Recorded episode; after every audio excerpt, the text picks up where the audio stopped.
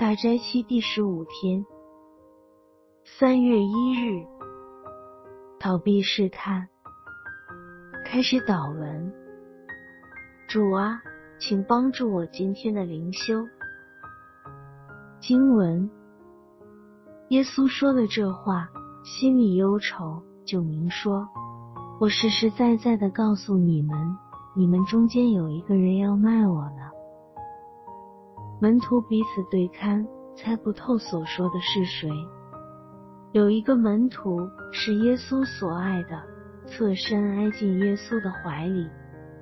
西门彼得点头对他说：“你告诉我们，主是指着谁说的？”那门徒便就是靠着耶稣的胸膛，问他说：“主啊，是谁呢？”耶稣回答说。我沾一点饼给谁，就是谁。耶稣就蘸了一点饼，递给加略人西门的儿子犹大。他吃了以后，撒旦就入了他的心。耶稣便对他说：“你所做的，快做吧。”同席的人没有一个知道为什么对他说这话。有人因犹大带着钱囊。以为耶稣是对他说：“你去买我们过节所应用的东西，或是叫他拿什么周济穷人。”犹大受了那点饼，立刻就出去。那时候是夜间了。约翰福音十三章二十一至三十节。反省：犹大对钱的贪恋，使他失去了生命。人为财死，鸟为食亡。很多基督徒会议论究竟犹大是否得救，但最值得探讨的是，为何他跟随了耶稣三年？他听过耶稣的教导，看过耶稣所行的神迹，亲身目睹了耶稣治病的大能。他的能力甚至大到可以叫死人复活。为何犹大仍会背弃他的夫子？这是一个悲痛的结局。贪财是万恶之根，有人贪恋钱财，就被引诱离了真道，用许多愁苦把自己刺透了。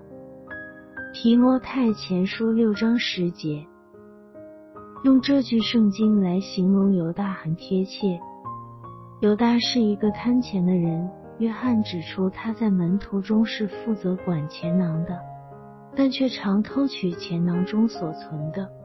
约翰福音十二章四至六节，很明显，他不是一个忠心的管家，并且在这三年来，他没有因为知道自己的软弱而远离试探。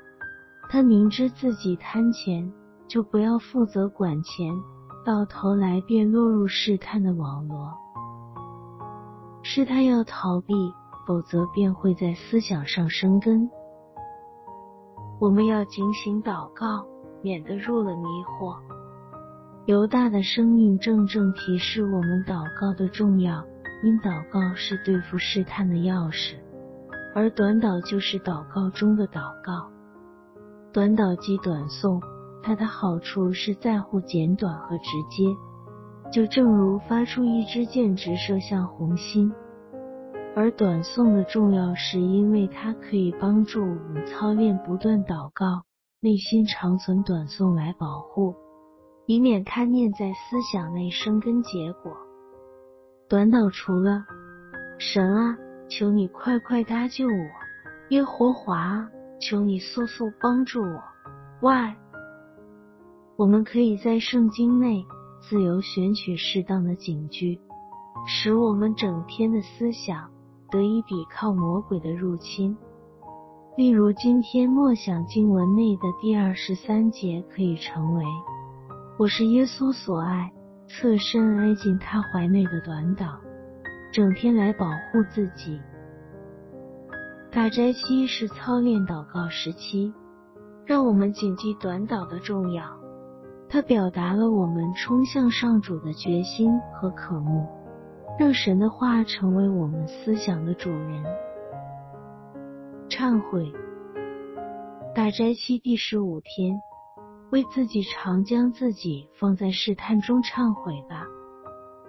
求主开恩帮助我们操练不断祷告，它会成为自己的护心镜，来抵挡魔鬼的利剑，好叫耶稣基督再来之时，我们能得以进入天国，享受主人为我们所摆设的筵席。